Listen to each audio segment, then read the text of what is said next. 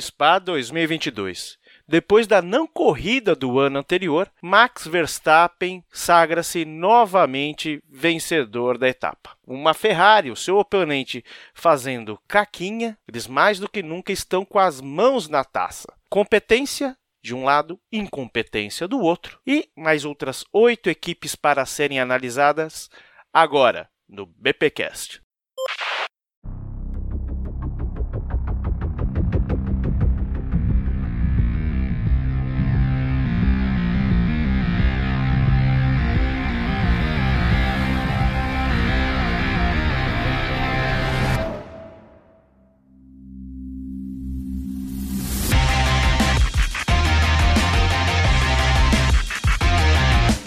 Estamos de volta com o BBcast, seu podcast de automobilismo e outras nerds.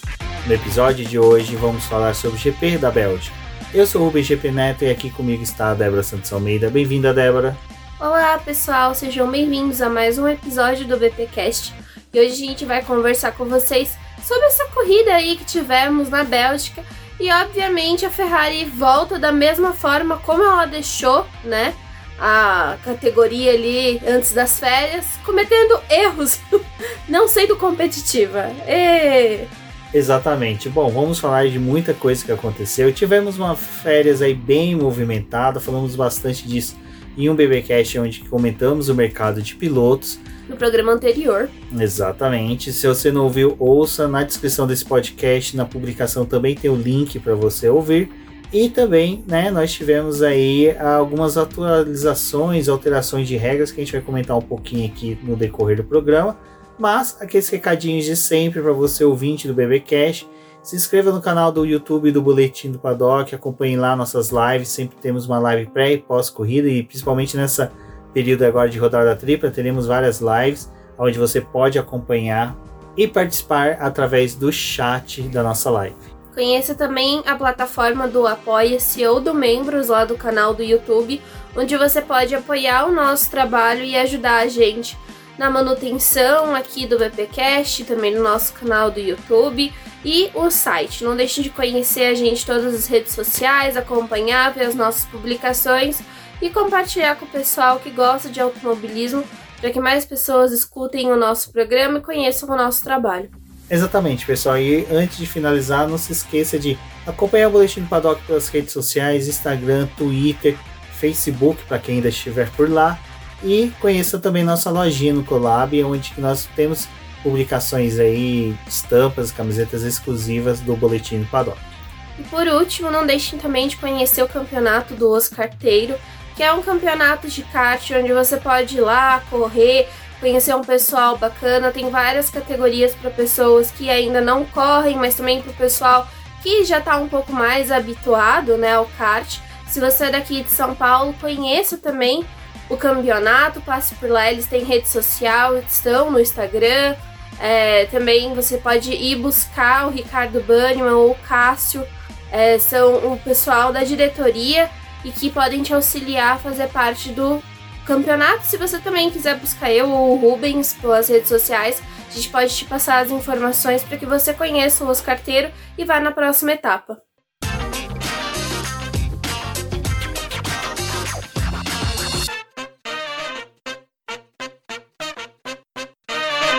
É, Débora, o casamento entre McLaren e Daniel Ricciardo acabou, como a gente já havia até previsto nesse podcast que a gente comentou do mercado. Minha opinião, o que eu acho sobre isso, eu falei na última live também.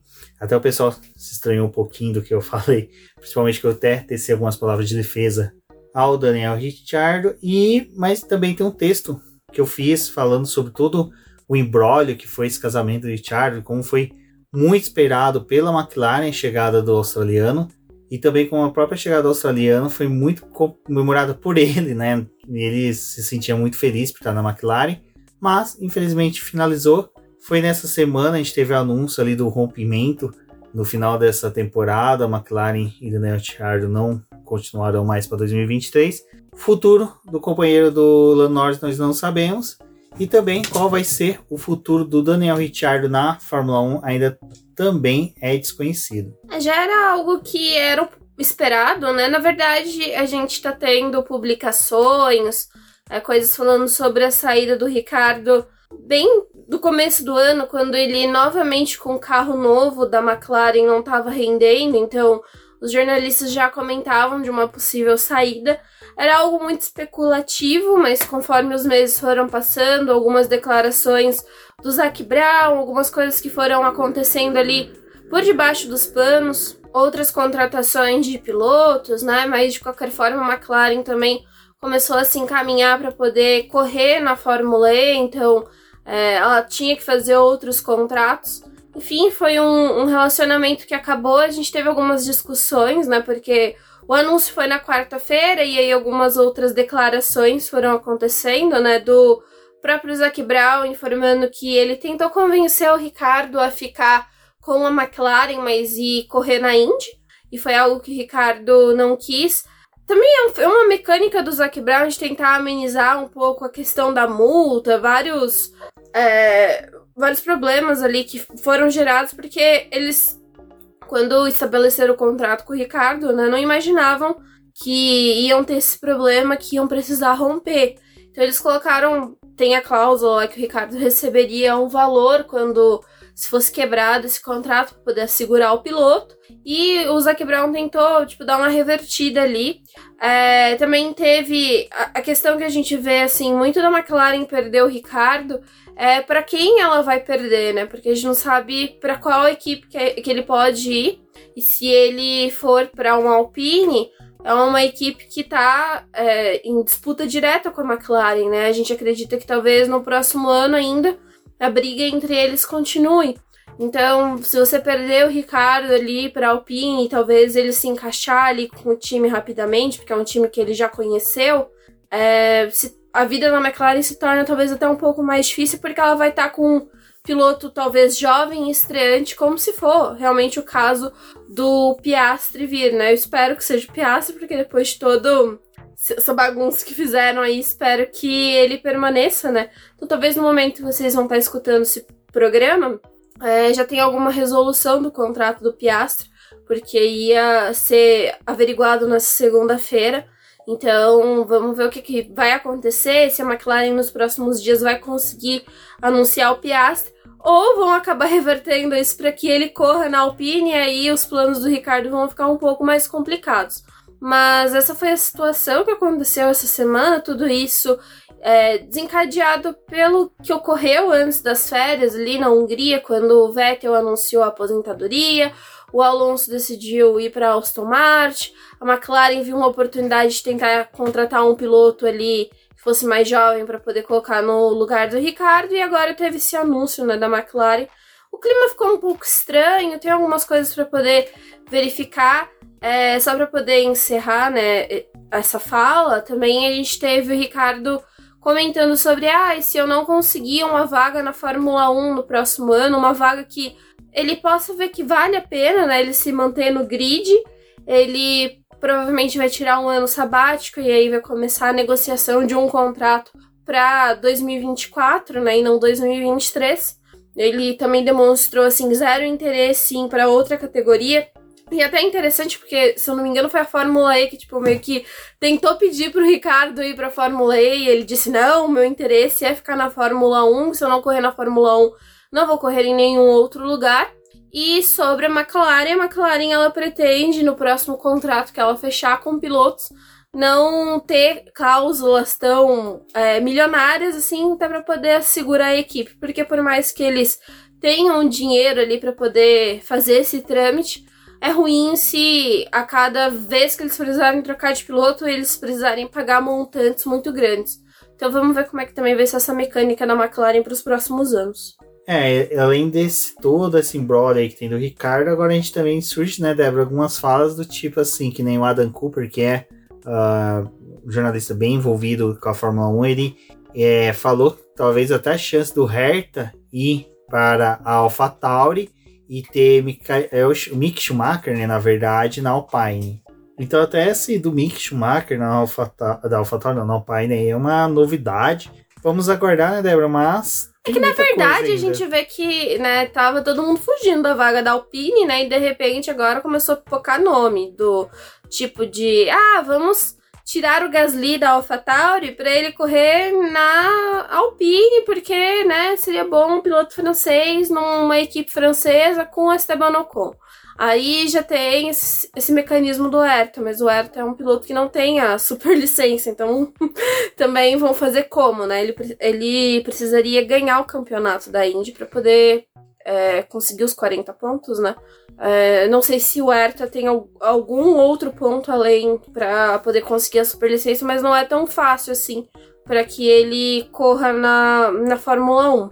Se pro Pato já tava difícil, né? Imagina pro não, O Pato, o, o Palou, que é outro que já tem a superlicença. Ah, o Palou ele tem porque campeão. ele ganhou o campeonato, né? É... A Indy também dá pontos pra superlicença, mas a, o sistema de pontuação deles é diferente dos campeonatos de base da Fórmula 1, porque os campeonatos de base são feitos para poder va valorizar os pilotos que estão fazendo o caminho para a Fórmula 1, né? E para a Indy tem esse benefício de se você é campeão, você ganha os 40 pontos fechados. Aí para baixo tem a pontuação menor, vou ficar devendo, porque de cabeça eu não sei quantos que o Hertha tem. Mas fica, eu acho que, salvo engano, o Hertha ele precisa fazer um treino, um treino livre, igual o o Lawson fez esse final de semana, ou completar 300 e poucos quilômetros em treinos homologados. Então, assim, tem como a McLaren querer trabalhar, principalmente o Zac Brown, que é empresário do Hertha, então tem como. Mas assim. É, mas eles vão querer ceder, né? Porque assim, tudo bem, vai, se você fizer essa guerra, você tá trazendo o Piastre. Mas a McLaren vai querer perder um piloto que é muito rentável para eles, então, né? Mas tem aí que tá. Também, que é aquilo que a gente tava conversando, né? Que nem a Alfa Romeo vai sair agora da Fórmula 1, né? Em 2020, final de 2023, né? 23. Exato, 2024 Ai, volta a ser mais. Sauber.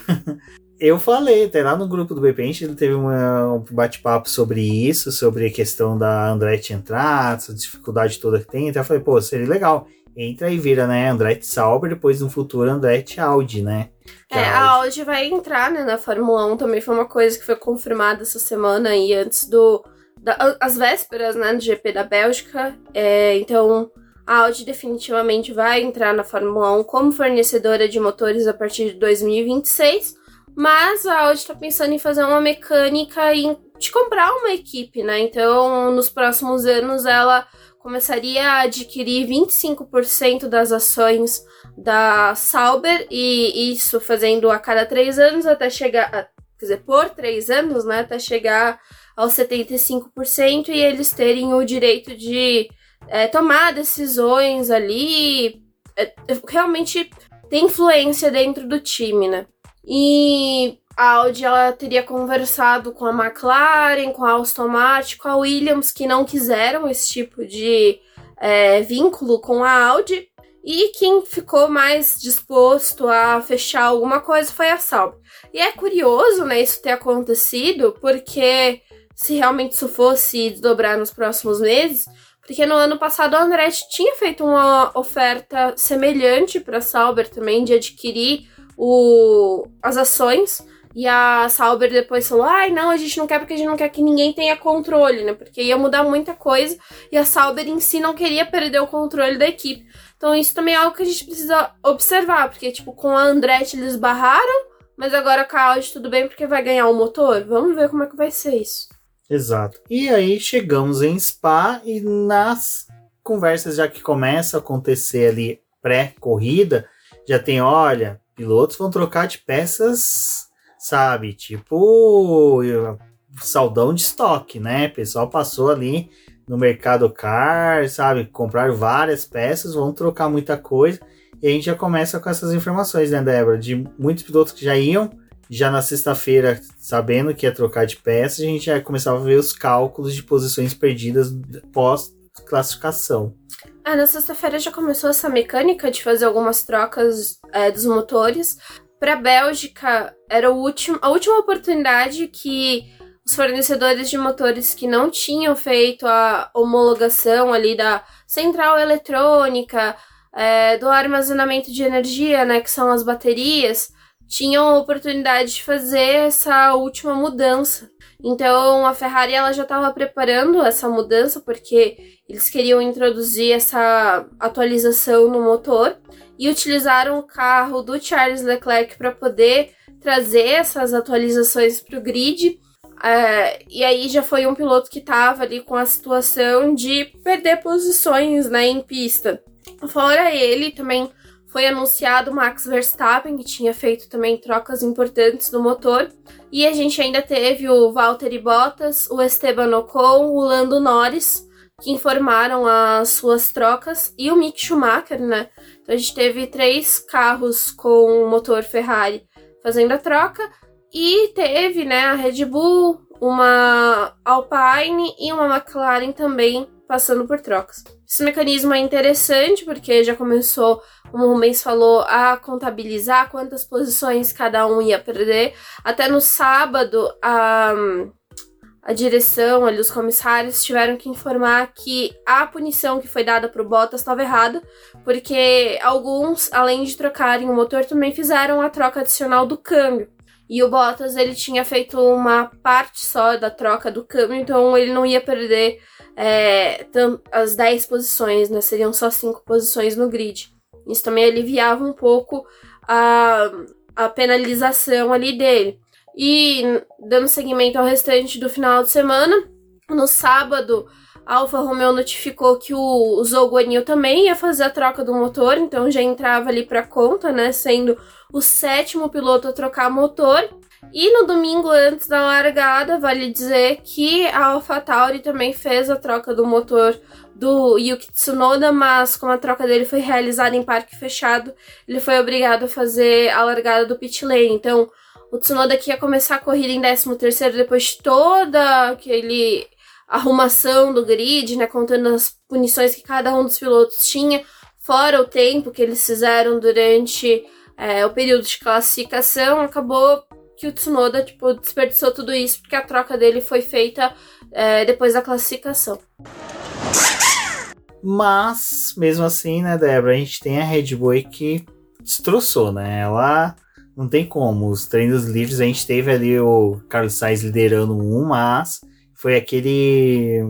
Vamos pôr brinca... É, manobra do golfinho, né? Fez uma brincadeirinha ali, tudo bem, foi o pole, a gente vai falar disso mais à frente, mas as Red Bulls parece que realmente elas se encaixaram muito bem em Spa esse final de semana e já começou nos treinos livres. É, gente, a Red Bull, ela.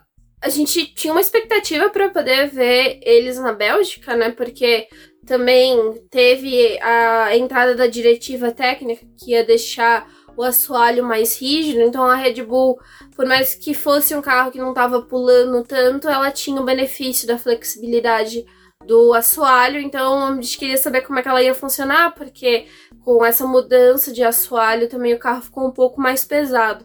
E eles destruíram, assim, os tempos muito bons. A sexta-feira foi é, marcada principalmente pela chuva ali no final do, do primeiro treino livre, do segundo treino livre.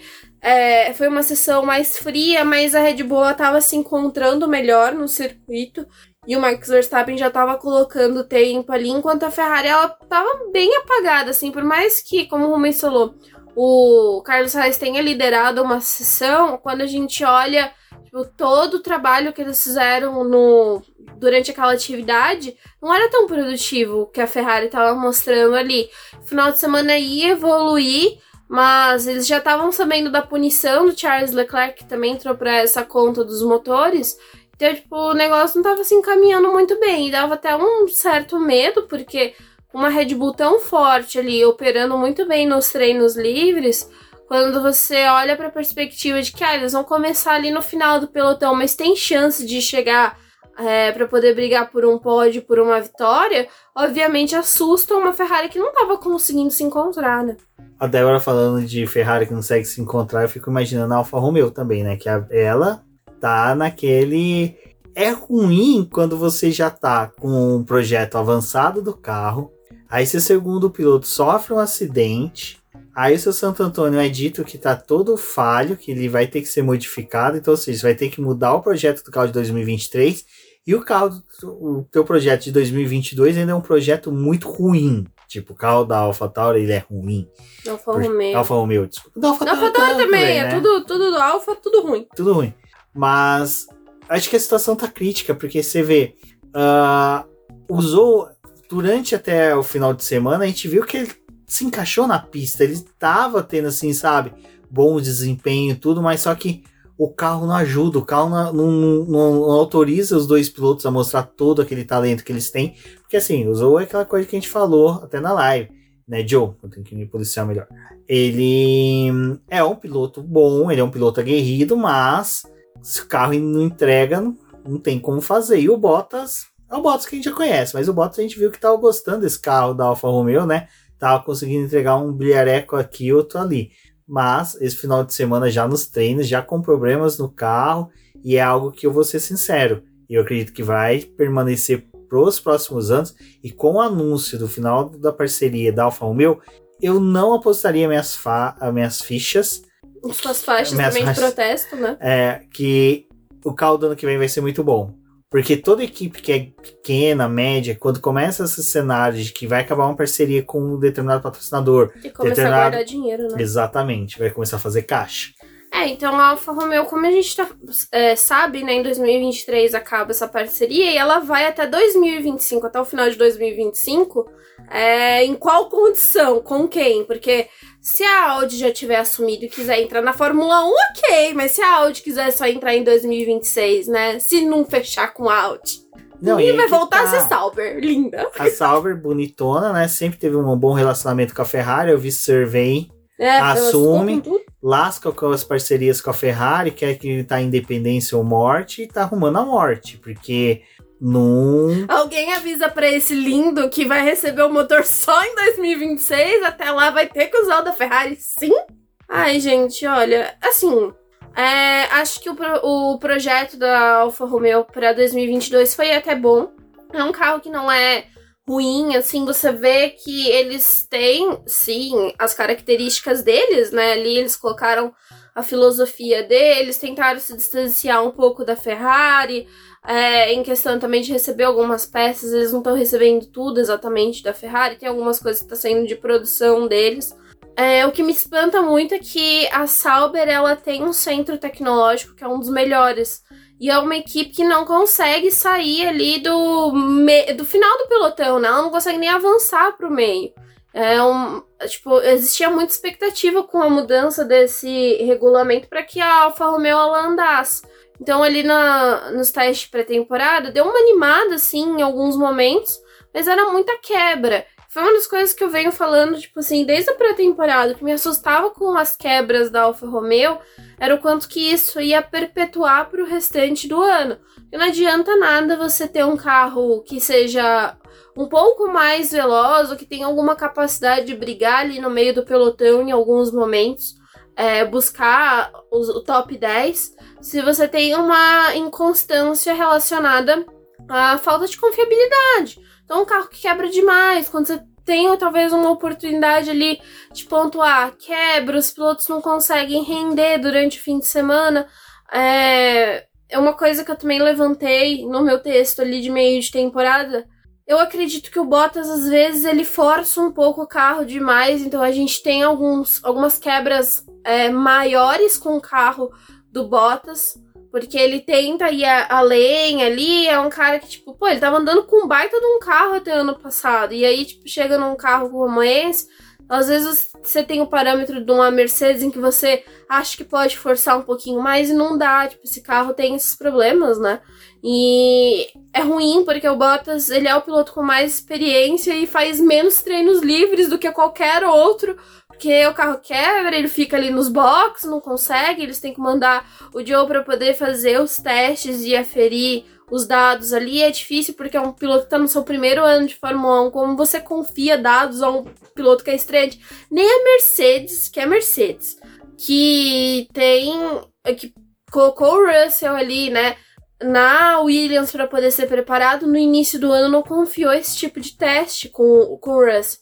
Então é, é bem preocupante a situação que a, que a Alfa tá passando. E já como o Rubens falou, né? Essa saída da Alfa Romeo é preocupante para os próximos anos, porque vai começar o quê? Vai começar a decair mais ainda, tipo, vai assumir a lanterna do campeonato. Porque talvez a Williams tenha um potencial de crescer, a Haas também, e a Bonita vai ficar lá no final. Vai ser um triste fim, assim, pra Alfa Romeo, viu? É, Tirando a primeira passagem da Alfa Romeo nos anos 50, as demais só foram decadência, choro e ranger de dentes.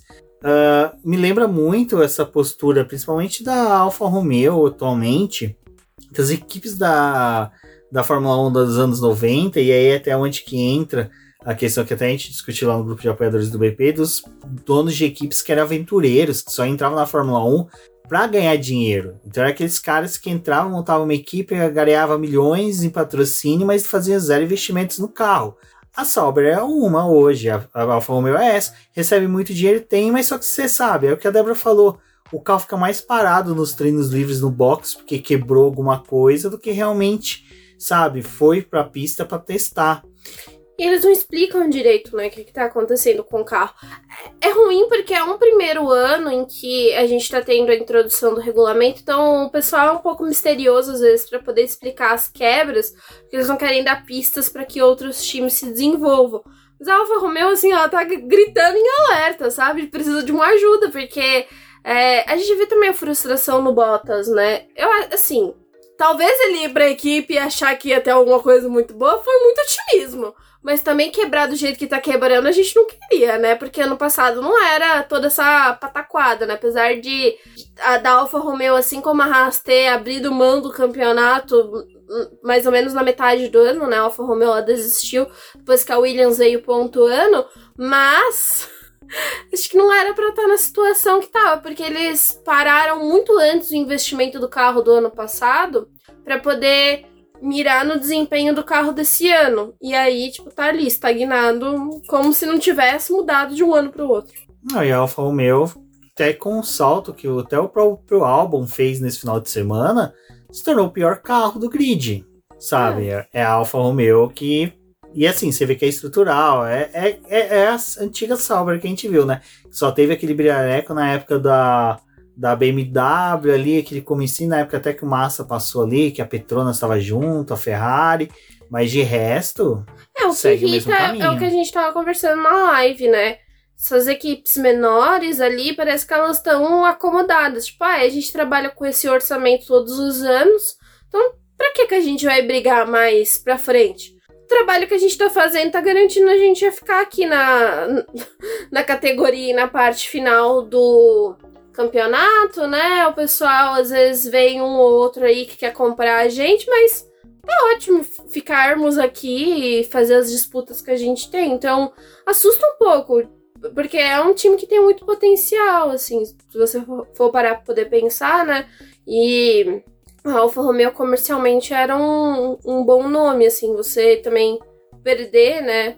Porque vai sair em 2023 é complicado, porque ainda assim a Sauber ela teve um papel muito importante com a Alfa Romeo montadora, né? Eles tiveram um processo de desenvolvimento de carro, ajuda tecnológica dos pilotos, tipo, foi um trabalho bem interessante nos últimos anos. E agora, tipo, ah, vamos chutar vocês e a gente se vira daqui para frente. Aí chega a classificação. E nesse momento eu tenho que fazer um agradecimento ao Rafael Lopes do Vando Baixo, porque ele salvou na hora da classificação, porque ele postou já ali depois do Q3, do Q2, desculpa, como estava mais ou menos a classificação final, né? A gente não tinha muito bem noção, porque primeiro tinha que saber quais posições que o, o Leclerc, Verstappen, quem mais estava com troca de pneu? Ocon, o Norris iam ficar no Q3 para poder saber aonde que eles iam figurar ali na décima posição para trás. Então. O Bottas era o único que tava bem na fita, porque independente do que acontecesse com eles, ele ia largar na frente de todo mundo, porque tro tro trocou menos. Tro trocou não. Trocou não, trocou menos. e destrocou, né? Trocou e destrocou e trocou de novo e ficou na frente de todo mundo. Exato. E aí agradecer ao Rafael Lopes que prontamente, ali até durante a transmissão, o pessoal meio perdido em colocações, ele tweetou, soltou dois tweets com a organização certinho, depois do Q3 também publicou e foi um rascunho que eu utilizei para publicação do BP. Então, muito obrigado, Rafael, mais uma vez salvando a gente. Mas foi uma bagunça, né? Foi aquela bagunça, porque você assim, tem necessidade do cara aí? Tem, vai querer dar vácuo. A Ferrari sabe fazer dar vácuo? Não. A, a Ferrari é o tipo de equipe que se fosse construir uma nave espacial, ela ia explodir, porque eles iam ignorar o que é vácuo do universo. E na hora que a nave saísse da atmosfera terrestre, ela ia explodir. sabe? Por isso que a Ferrari constrói carros, não constrói foguetes para NASA.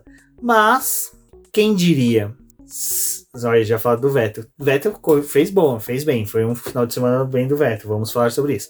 Max Verstappen faz uma volta voadora. Sim, realmente mostrou para que que veio a Red Bull, mas a pole foi do Sebastião. Nossa, o Sebastião Vettel tá pensando em mim. Só é, é possível. Tomara, possível. né? Saudades Vettel. Uh, Carlos Sainz.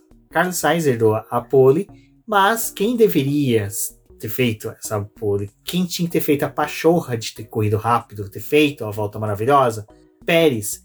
Eu quero saber o que, que Pérez tem na cabeça, porque assim, de certa forma, ele tá com o contrato renovado com a equipe, tá, mas tem que entregar, filho. Não adianta você falar numa entrevista que você tá ali para disputar a vitória, que você quer a vitória, que você quer fazer frente, que você tem uma estratégia diferente de Verstappen, se você me deixa o segundo piloto da Ferrari fazer uma volta toda amarela, sem nem melhorar o tempo dele, fazer a pole, sabe? Você tinha que ter dado. A ideia da Red Bull só trocar as peças do Max Verstappen e deixar você sem punição era para você fazer a pole. Mas não, esqueceram de avisar o Pérez. Nesse momento da reunião, o Pérez devia estar assistindo Chaves, sabe? Naquela aba oculto do, do Chrome. Era isso que ele estava fazendo. Ai, gente, é, foi uma classificação, assim, o final. É, foi bem... legal, foi uma classificação foi, legal. Foi legal, mas acho que a, prim a, primeira metade do Q3, né? A segunda metade foi, hum, tá bom. Porque ninguém melhorou. Nem a estratégia da Ferrari é, melhorou. Os poucos que melhoraram ali, tipo, ah, ok, mas foi. Não era o pessoal que tava tentando disputar as primeiras posições. É, o Sainz com aquela volta que ele já tinha feito, não conseguiu melhorar. A Ferrari queimou um pneu sem necessidade nenhuma, porque era para poder ter usado o Leclerc para poder dar vácuo pro Verstappen. E assim, o Verstappen não, né? Pro Sainz. Mas. ter dado pro Verstappen sem ah, ia, sei lá, não ia fazer diferença. E. Que vácuo esquisito, né? Que jeito esquisito de dar vácuo, porque na minha cabeça ali, o Leclerc tava mais atrapalhando o Sainz do que ajudando, né? Mas. Enfim, né? Escolhas, ele escolhas. Não, eu, não, o Sainz tava... não ia funcionar, de que o carro da Ferrari não ia andar. Ele não estava simplesmente andando. Tava fazendo. Ele foi fazer o básico esse final de semana, porque você ficar, né? Há muitos milésimos que foram. Foi uma eternidade aquela volta do Verstappen pro, pra volta do Carlos Sainz, né? E pra, você, para vocês verem como o carro da Red Bull estava de outro mundo ela deu dois segundos no carro da Mercedes. Dois segundos, gente. Ferra a... Gostaria que fosse a Ferrari. Mas a Red Bull tá correndo, sei lá, né? Na, na outra Fórmula 1, assim. Porque o resto. O resto que se cuide pro resto E ainda tava com o carro mais pesado, né? Por causa que trocou o assoalho lá flexível pra uma. É, capaz que eles estavam até de tanque cheio. Falar, ah, já vamos encher pra amanhã, né?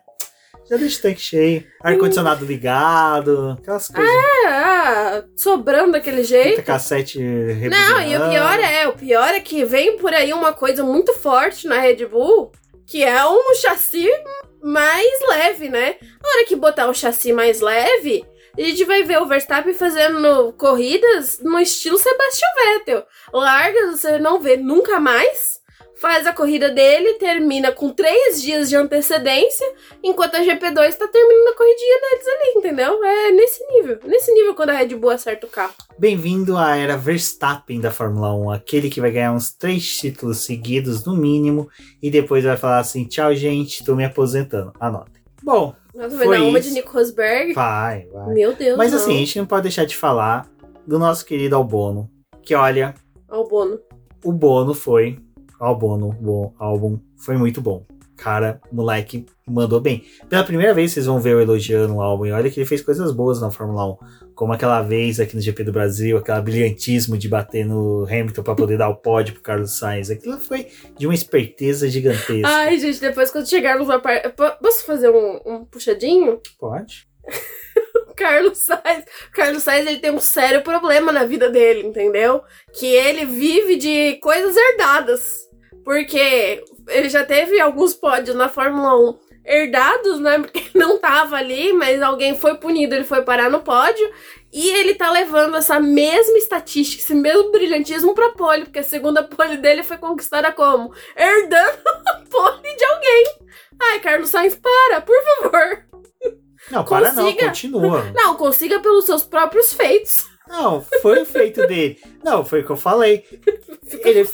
Ele deu, ele fez volta mais rápida que o Pérez. A obrigação era do Pérez estar ali, sabe? Qualquer carro sobrando da Red Bull, cara, o Pérez tinha que apanhar de uma, como é que é o nome? De uma comida mexicana aí, de burritos, sabe? Alguma coisa assim do tipo. Mas o Carlos Sainz mandou muito bem, então eu acho que os outros dois destaques que tem mesmo da classificação é o Albon, que com aquela Williams chegou ao Q3. Depois na corrida a gente vai comentar um pouco mais sobre. E o Fernando Alonso. que assim, nós ali é realmente ali fazendo os cálculos de punição, de repente, Alonso P3, sabe? Eu acho que nem ele acreditou. Já, acho que o Otmar deve ter chegado assim, sabe? Aquela de cabeça baixa falando, Alonso, então, você é P3, sabe? Porque Alonso brotou no P3. Foi legal? Foi pra caramba. Esperava mais na corrida? Bastante, mas foi legal, foi bacana ali eles largar de P3. Foi como até a Mariana Becker antes da largada falar, né? As três primeiras posições, todos falando em espanhol ali, deve ter sido um momento bem interessante. Helmut Marco deve ter enfiado a língua no nariz, para não falar no cu, porque ele falou, né, que o, o Pérez tem um certo problema por ele ser sul-americano Sul-americano. Né? Tudo bem, o Sainz e o, e o Alonso não são, mas podemos falar que isso é uma ofensa direta aos latinos, né? Então, vale aí meu, meu momento de protesto contra esse Helmut Marco xenofóbico contra nós sul-americanos, né? Vamos lá, Débora. Primeiro que a gente vai falar umas coisas aqui, eu quero que a galera pense que a gente não é hater, a gente não quer, sabe, ficar criando teoria da conspiração mas que é muito estranho, muito estranho. Do nada, do nada, assim, e não é uma coisa assim que só a gente estranhou, a gente, quando viu isso, a gente, pô, vamos procurar, vamos ver se tem mais gente estranhando isso, e teve vários jornalistas, várias arrobas aí, falando a mesma coisa. Duas AlphaTauris, de repente, do nada, vão largar dos boxes. Tiveram que fazer mudanças ali, vão mudar peça, vão mudar isso, vamos, vamos, vamos, vamos dos boxes. E aí, né, Débora? É aquela velha história, né? Quando acontece isso ali naquele momento, as vagas das carros ficam em aberto. E ficam bem abertas à frente de quem? Max Verstappen. É lógico, pode ser aquelas teorias das conspiração aí que o pessoal tanto falou, mas que ficou muito bem-vindo essa duas AlphaTauris irem para os boxes, largar, ficou muito bem-vinda para o Max Verstappen. Não que ele precisasse, né? Porque, desculpa, eu acho que antes ali da Radilon ele já teria ultrapassado as duas facinho, né? Mas, gente, a AlphaTauri tem que se curar, gente. Eu falo, a AlphaTauri tem que ser vendida, tem, não tem que mais pertencer à Red Bull. Ela já perdeu a função total de ser uma equipe que forma pilotos para a equipe principal. Hoje, que você tem um segundo piloto que não é da academia, sendo que você tem Gasly na AlphaTauri, é tão ridículo, sabe? É ridículo. E assim, é tão ridículo que, que nem o Dohan, que é, é. Dohan não. O Lawson, que treinou esse final de semana na AlphaTauri até ganhou uma das corridas da GP2. Pena, né? Mas, enfim. É, cara, se ele hipoteticamente conseguir aí super licença, vai tirar o quê? O Gasly ou o Tsunoda? Só se o Gasly realmente for para Alpine, como estão falando. Mas não tem mais função essa equipe. E é assim, é outra equipe que é o mesmo problema da Sauber ali, da Alfa Romeo. Mentalidade de equipe de meio de grid, que não quer aplicar, não quer investir, não quer trazer, sabe, crescimento para a equipe. Não, não, não muda. Pô, essa equipe só tem brilho quando acontece uma catástrofe na corrida, que o Gasly vai e vence, ou pega um super campeão como foi o Vettel, que levou o carro à vitória lá em Monza 2008, que de resto não vai fazer nada na Fórmula 1, não vai acrescentar em nada, não tem chance. Então hoje a Alpha Tauri é tão desnecessária, poderia ser muito bem substituída aí, que eu falo, que seria interessante pro Andretti comprar o espólio dela, quer dizer, espólio não, comprar ela, a franquia AlphaTauri e transformar ela em Andretti, trocar por A já, não mudava nem na ordem alfabética da equipe. Família Andretti também é italiana, já vai ali, fica ali em Fiorenza, tudo bonitinho, mas não dá. Você chega a ser muito é, amadorismo a postura que a AlphaTauri tem com os seus dois pilotos, principalmente com o próprio Gasly, né? Que o Gasly esse ano não está entregando metade do potencial que realmente ele tem. Ai, é, é assim. você ter troca de motor, como estava acontecendo esse final de semana, ok, mas Tipo, trocaram o Tsunoda, então já tiraram o carro ali da frente, o grid foi reorganizado, né? E o Gasly, instantes antes da corrida começar, começou a ter, é, começou a começar, foi difícil. Passou a enfrentar alguns problemas ali elétricos e o carro dele foi removido do grid para poder não atrasar a largada, pra, porque se ele tivesse algum problema eles iam ter que debitar uma volta, né? Então fizeram isso ali e ele começou do pit lane. É como o homem falou, né?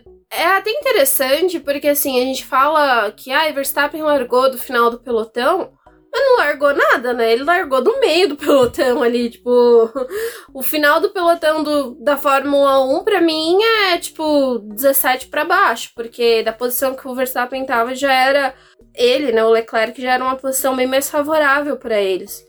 E ter um carro a menos ali no grid também foi muito melhor.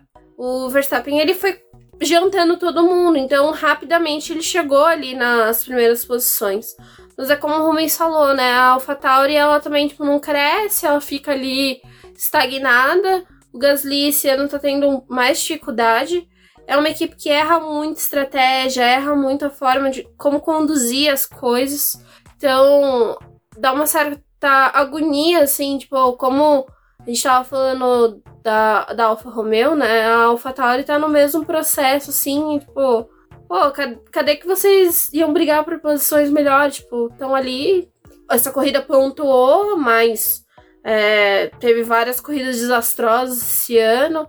Erraram várias vezes. O Tsunoda conseguiu salvar alguns pontos ali também. O Gasly em algumas corridas. Mas é mais provável a gente ver problemas da AlphaTauri do que realmente ter corridas dignas esse ano, né? Exato. E outra equipe que deveria ter se aproveitado de toda essa pancadaria de troca de pneus. Eh, pneus não, troca de pneus teve até mesmo. Troca de peças, troca de motores, punições, foi a Mercedes, que era a minha aposta, que quando a gente até estava fazendo ali a live, eu fui fazer meus bolões, a gente estava conversando sobre isso, que quando a gente fez a live de quinta, já tinha as notícias de trocas né, de peças e punições. Eu já apostei Lewis Hamilton e Rosberg, e Rosberg não, Russell liderando ali, sendo os ponteiros dessa corrida, porque, cara, a Mercedes vinha numa crescente nas últimas corridas, depois veio. Era a grande aposta, né? No final de semana. E infelizmente, já na primeira curva, Lewis Hamilton se encontra com o Alonso. O próprio Lewis Hamilton reconheceu, então a gente não tem que medir palavras é. sobre isso. Foi um erro ridículo dele, erro rude. É... é... ele falou que ele não conseguiu ver o espaço, né, que tinha entre ele e o Alonso. Então ele meio que achou, tipo, ah, o Alonso não tá do meu lado, eu vou continuar nessa trajetória que eles bateram. E foi uma infelicidade, foi ruim que acabou prejudicando a corrida dele. O do Alonso não mudou muita coisa, só que ele chegou a perder aquela posição pro Pérez, mas que seria perdida de qualquer forma, porque o Pérez também parece que se encontrou na corrida com o rendimento do carro. Mas o desempenho do Alonso naquele início ali de corrida tava muito bom, né? E ele é um dos pilotos que a gente tava naquela torcida para que ele fizesse uma boa largada e conseguisse ganhar algumas posições ali, porque a gente queria ver o trabalho que ele ia fazer de defesa da posição. Então, por mais que a gente tivesse carros, tipo, como o Pérez, que tinha caído para trás e que provavelmente ia passar ele facilmente, eu acho que o Alonso ia dar um trabalho ali, né? É, então, foi ruim por esse lado, tipo, de ter perdido um, um, mecanismo que a prova poderia ter dado, tipo, de mais emoção. Porque entrou o safety car, aproximou todo mundo de novo, tipo, foi uma coisa bem ruinzinha, assim. A entrada do safety car não é só culpa do Hamilton, porque o Bottas também... dois metros... Latifi, né? Dois metros depois já não tava mais... não estava mais on, então o Bottas, na verdade, ele abandonou para dar autógrafo, né? Essa que foi ele a abandonou para dar autógrafo. Curtiu o aniversário, né? Não tá rendendo essa porcaria desse carro, ah. O Inferno Astral, será que acabou? Vamos Olha, saber. Tô na torcida aqui, viu? É, ó, Bottas. Conte comigo pela torcida, assim. Olha que eu não torço muito por você, mas agora a depressão bateu um pouco, o medo da Alfa Romeo sair está triste no coração. Estamos aqui na torcida, Bottas. Exato, mas ali até, vamos falar um pouquinho mais da Mercedes, o Russell, né, deu um, um assim, um circunstância, conseguiu, salvo engano, quarto lugar, foi um bom resultado, conseguiu entregar bem. Quase foi pra cima para brigar por pódio, né? É, infelizmente chegou o desgaste do pneu, né? É. Imprimiu um ritmo muito forte. é, e aí também fica aquele problema, né? Um carro só na pista você não consegue ter parâmetros de comparação de desgaste de pneu. Fica vendido ao próprio desgaste, aí a equipe não tem muito o que fazer. Mas assim, o Russell, para uma primeira corrida com carro competitivo em Spa, pô, foi uma Não, e bela o uma Russell a gente tem que lembrar que também ele é um piloto que esse final de semana a Mercedes usou ele para poder fazer alguns testes. Então o Russell tava com um assoalho diferente do assoalho do Hamilton para eles compararem o desempenho do carro, porque eles estão ainda no processo de atualização do W13, né? Então eles estão fazendo algumas verificações ainda. E aí teve essa questão do assoalho. Então, tipo, o que o Russell fez também esse final de semana foi muito bom, assim, mesmo com um carro que não tava rendendo. E foi a mesma mecânica da Hungria, classificou, né? E aí, tipo, na corrida tem ritmo, né? Uhum.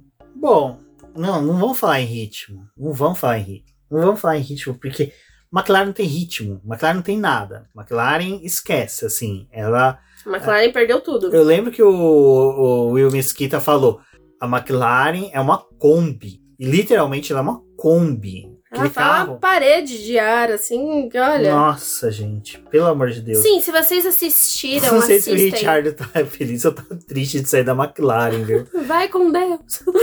É, o, vocês assistem ou não Doctor Who?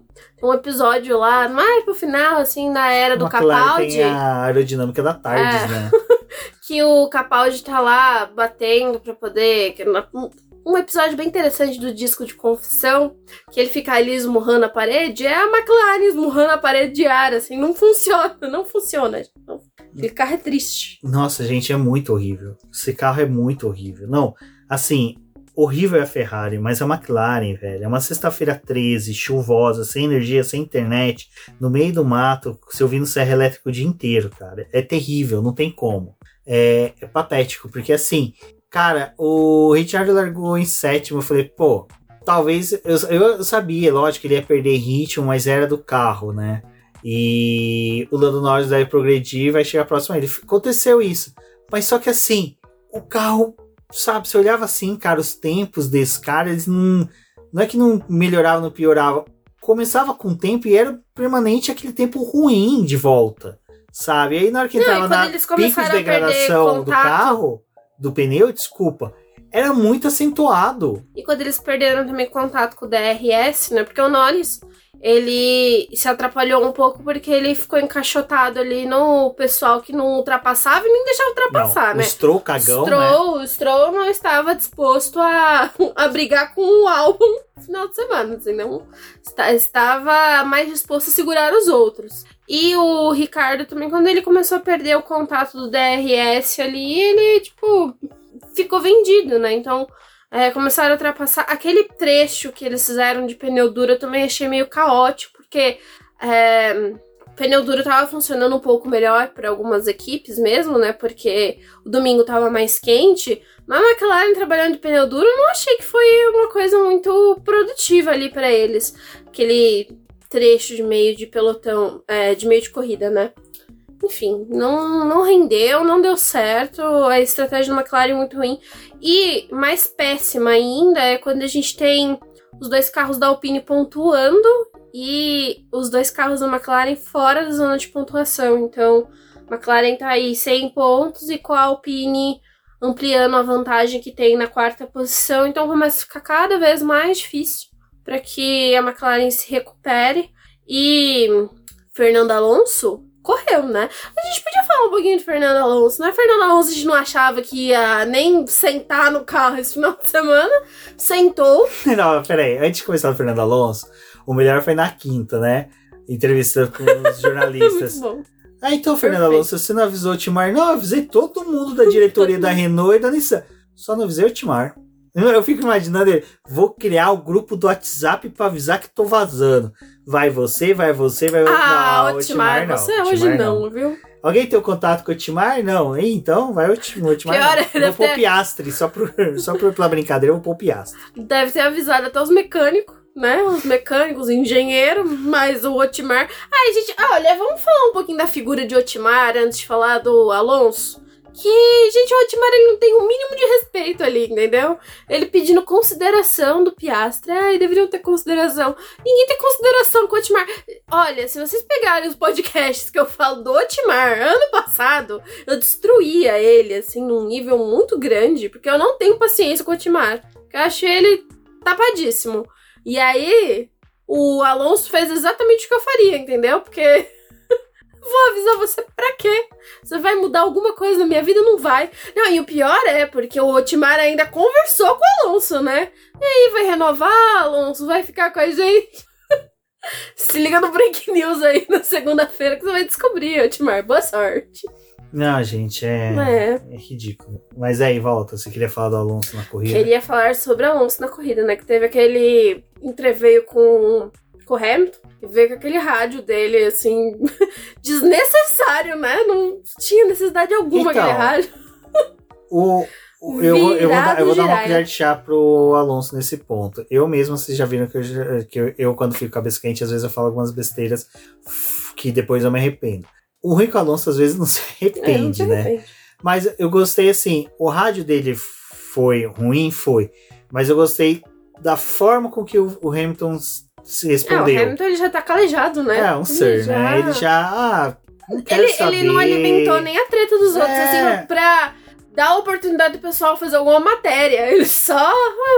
É, ele foi tão assim, ah, de boa, sabe? O que a gente tá... fez nas pistas já. O cara já tá pensando na Holanda, já tá ah. pensando, sabe? Ele deve ter chegado ali daquela caminhada que ele fez na floresta sozinho, chegado pro Totoro e falou: Ó, oh, desculpa, foi mal. O Totoro falou: Ah, senta ali, cara, você já trouxe milhões para essa equipe. Não é um erro bobo desse que vai comprometer o... você dentro da equipe. O outro comentário que eu gostaria de fazer sobre o Alonso foi depois que a corrida acabou, que ele foi falar da Ferrari, né? Foi foda ah, do, do erro da Ferrari. Ah, esse comentário da Ferrari eu gostei. Ah, não, foi muito bom. Ah, mas eu não entendo por que, que fizeram aquele negócio. Não, foi, tipo... a jornalista perguntou pra ele, né? Mas, pô, você viu que o Leclerc entrou nos box, fez pit stop pra fazer a volta. Vi, né? A Ferrari tem dessas estratégias estranhas, não entendi, não entendi. por que, que eles fizeram. Mano, se o Alonso passou pela Ferrari não, não entendeu, entendeu eu acho que nem o pessoal lá. Gente. Ai, gente, olha, tem que falar. Temos que falar sobre a Ferrari também. É, é um assunto emendando no outro. Hoje o podcast tá muito dinâmico, assim. Não vai dar nem pro Gomes colocar as vírgulas, porque tá num ritmo frenético como a corrida da Bélgica. Ferrari, maravilhosa, né? Com a, a Lady, que é essa gracinha de equipe, ela fez essa estratégia assim, por quê? Né? estratégia ruim, botou um risco desnecessário com, com o Charles Leclerc. Botou ele, porque são ótimos em cálculo, colocaram ele atrás do Alonso. Por que, Deus? E aí depois, pra ter que completar tudo isso, o Leclerc não consegue fazer nada, que reduziu o tempo, mas não o suficiente para bater a volta do Verstappen, e ainda foi punido com 5 segundos e perdeu a posição pro Alonso de qualquer jeito. Olha, é, foi uma belíssima e uma cagada, viu? Dessa vez se esforçaram. E outra coisa que me dá um pouco de agonia, assim, acompanhar a corrida da Ferrari um pouco mais de perto, é a negociação que tem nos rádios, né? Para poder convencer da estratégia, que a estratégia é boa. Se a equipe. Porque, gente, se vocês não sabem, vou tentar explicar aqui rapidinho como é que funciona. Tem a o engenheiro, né, a pessoa estrategista que fica ali no pit wall, que tá observando as coisas que tá acontecendo, que deveria, em teoria, saber o que as outras equipes estão fazendo para tomar as decisões, né? E por trás ali dessa equipe tem o pessoal que tá acompanhando a corrida, tá acompanhando o desempenho dos outros carros, como que tá funcionando os pneus do restante do pessoal, tipo esses outros engenheiros que são auxiliares para poder colaborar com a questão da estratégia. Então, tipo assim, antes da corrida, tem uma reunião para você discutir as estratégias, porque principalmente em final de semana, assim, em que o clima tá muito di dinâmico, você conversa com, com os engenheiros ali, com o estrategista, para poder ver, olha, é, como a pista mudou dessa forma, a gente espera que vá acontecer isso. Então vamos trocar aqui o que a gente tinha planejado, vamos fazer algumas alterações beleza, assim, tipo, você já conversou com seus pilotos, já tem uma ideia de como vai acontecer, mas é, salvo em questão de adversidades, tipo, quando acontece, tipo, você tem ali a, uma expectativa que o pneu vai durar, você tem a, a cronometragem dos outros carros, mas sei lá, se acontece tipo, ah, começou a pingar algumas coisas aqui, ah, vamos parar ou vamos colocar um pneu? Aí você pergunta pro piloto, porque é ele que tá na pista, ele que sabe o quanto que tá difícil de guiar o carro ou não. Mas de resto, é a equipe que tem que tomar decisão e a Ferrari ela fica negociando com os pilotos dela, tipo, ah, você quer colocar o pneu duro, um médio aqui, ah, nós temos também um macio aqui, nós temos uma gama de pneus aqui da Pirelli. Se bobear, a gente tem pneu até de 2018 aqui que vocês podem usar, viu? E fica com essa negociação idiota no rádio. Nossa, gente, aquilo tira a concentração do piloto.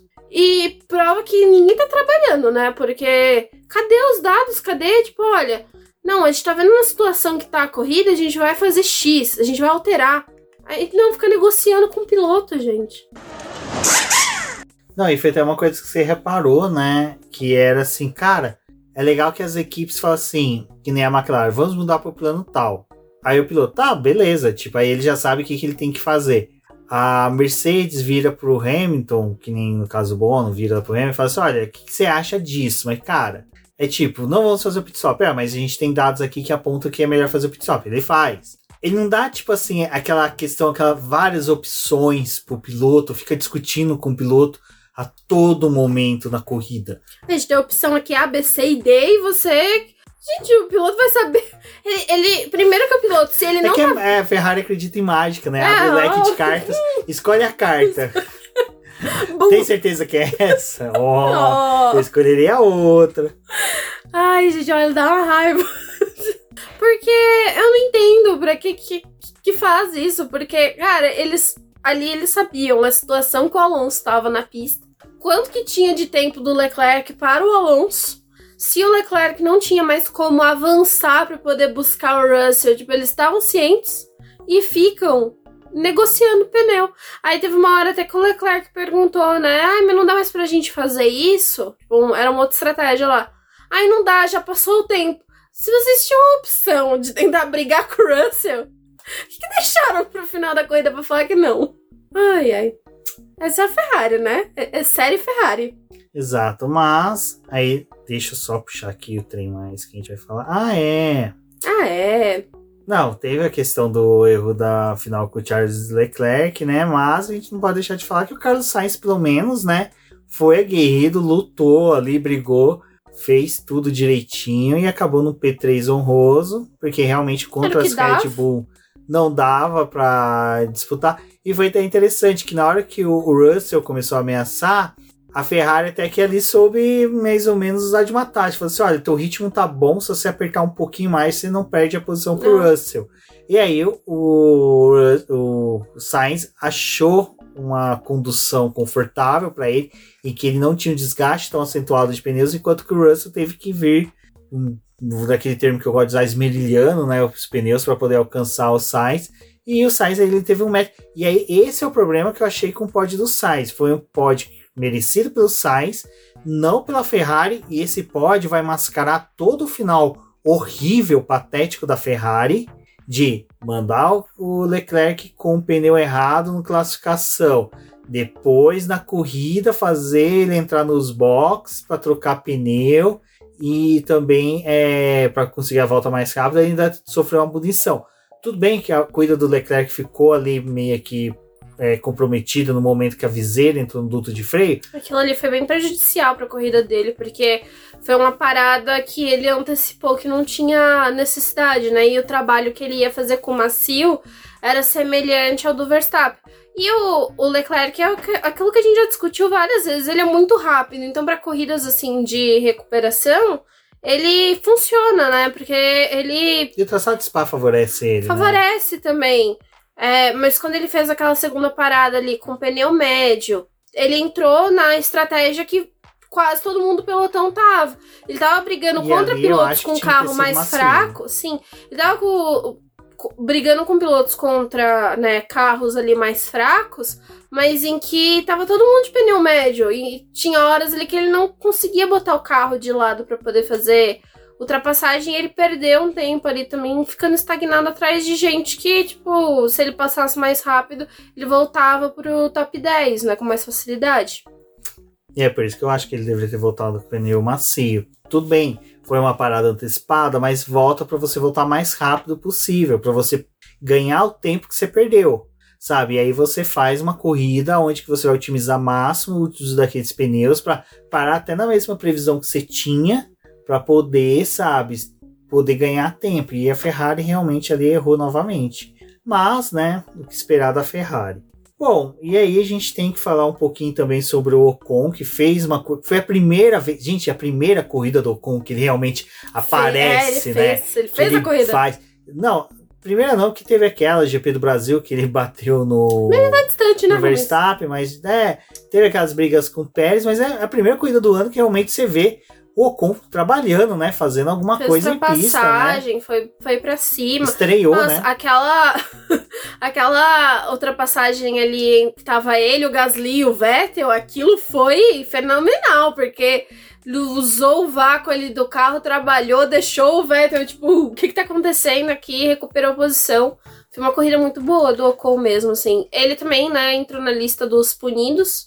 Então foi um piloto que começou um pouco mais atrás. Funcionou muito a corrida dele. Aí tem uma coisa dessa ultrapassagem que eu não concordo com o que a Fórmula 1 fez e muita gente veio falar, ah, foi legal, não foi. Que é comparar com a ultrapassagem que aconteceu no mesmo ponto em 2002, em 2000, que foi o Hakkinen, Schumacher e o Zonta. O Zonta, com a posição que o Vettel tava, né, vem o Mika Hakkinen o Schumacher abrem e ultrapassam, fazer a ultrapassagem dupla sobre o Zonta, né? Mas ali não tinha nem DRS, né, É, gente? exatamente. Esse foi o que eu falei, não tinha DRS. O Zonta era retardatário, então era meio que um ponto fixo na pista. Os dois Ia carros estavam muito mais rápido. E tem outra coisa, cara. é, tava vindo uma disputa durante a corrida toda entre Mika Hakkinen e Schumacher. Quem puder tiver a oportunidade de assistir esse GP de 2000, que ali era a disputa do título. Disputa do título entre os dois. Não era disputa só pelo, ah, vamos ver. Não, os dois estavam disputando título. E assim, era Mika Hakkinen e, e o Schumacher, né, gente? Vocês não querem comparar ali com o Tsunoda e o Ocon. O máximo é o Vettel ali. Gasly. Não, era o Tsunoda. Ah, Tsunoda? Tsunoda. Ah. Gasly, coitado, Gasly tava É, chafurdando o pro Gasly já tava lá na frente, né? É, então, assim, eu acho que não, não se compara tanto, não, porque teve o DRS, sabe? Aquela coisa ali bem artificialzinha. Coitado, o Vettel ficou vendido, né, pelo DRS. É aquela coisa, numa condição Ele normal. usou o DRS no período que ele podia, mas depois ali naquela parte ele já não ele já tinha feito ultrapassagem, É, né? Então, então. A, ferição não valeu pra ele. Então, Fazer o assim, quê? fazer o quê? Mas não ficou igual. Não ficou igual. Por favor, parem. Principalmente você, dona Fórmula 1. Bom, pessoal, acho que foi isso. Ah, é, teve o Vettel que bateu o recorde, né? O piloto que mais voltas completou no circuito de Spa-Francorchamps. Cara, mais um recorde que- o Vettel deixa aí. Não sei se será superado por outros pilotos, né? Principalmente por causa da consistência que teve ali na época da Red Bull, que o carro dificilmente quebrava, até os próprios carros da Ferrari. Acho que o pior carro que ele realmente veio a guiar na Fórmula 1, mesmo comparado com aquela Ferrari de 2020, é essa, a Aston Martin. E aí fica o meu recado pro pessoal. Você ouviu aqui o BBcast, que terça e quinta teremos live falando sobre a Fórmula 1, falando sobre o GP de espaço. Você ouviu aqui no, no Spotify, tem caixinha de comentários agora, então você pode comentar lá. Era uma caixinha de perguntas, mas eu vou deixar para o pessoal fazer comentários. Tem uma perguntinha também, se, se vocês acham que o Verstappen já é o campeão de 2022, já pode entregar a taça para ele. E o outro campo é para vocês comentar. Então tá ouvindo pelo Spotify, comente ali, fale com a gente, vai ser interessante usar esse espaço aí para a gente bater um papo. Também nas redes sociais e fica o convite mais uma vez para nossas lives lá no YouTube, na Twitch, Facebook e Twitter.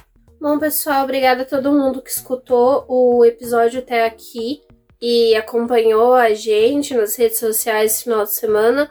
Na, no próximo final de semana, né, já tem GP da Holanda.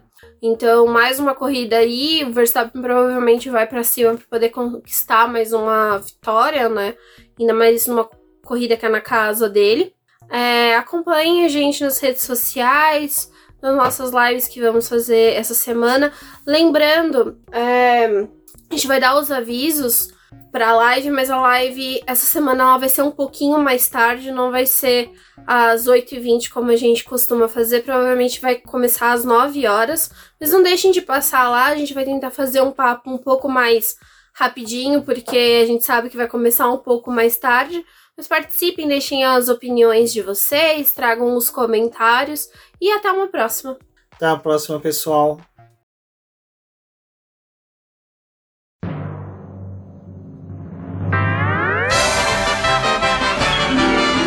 E agora vamos agradecer nossos apoiadores, aqueles que auxiliam o Boletim do Paddock através do financiamento coletivo e contínuo do Apoies. E são eles, Ricardo Bannerman, Maia Barbosa, Elezer Teixeira, Luiz Fex, Arthur Felipe, Rafael Celone, Will Mesquita, Antônio Santos, Rogério Furano, Helena Lisboa, Cássio Machado, Carlos Del Valle, Bruno Vale, Eric Nemes, Bruno Shinozaki, Alberto Xavier, Will Bueno, Ricardo Silva, Beto Corrêa, Fabrício Cavalcante, Arthur Apóstolo, Sérgio Milano Melquiades Veloso, Micael Souza, Ezequiel Bale, Silney Messi, Rafael Arilho, Rafael Carvalho, Fábio Ramiro, Lauro Vizentim, Maria Ângela, Thaís Costa, Rafael Catelã, Jane Casalec, Carlos Eduardo Valese, Tadeu Alves, Paula Barbosa, Ale Ranieri, Leandro Nogueira, Bianca Mês, André Brolo, Bruno Lima, Ivan Grego, Maicon Tavares, Talita Santos, Diego Machado, Gabriel Sawaf, João Guilherme, João Rai e Gustavo Frigoto. Muito obrigado a todos aqueles que apoiam o Boletim do Paddock e auxiliam no nosso desenvolvimento e crescimento. E se você quer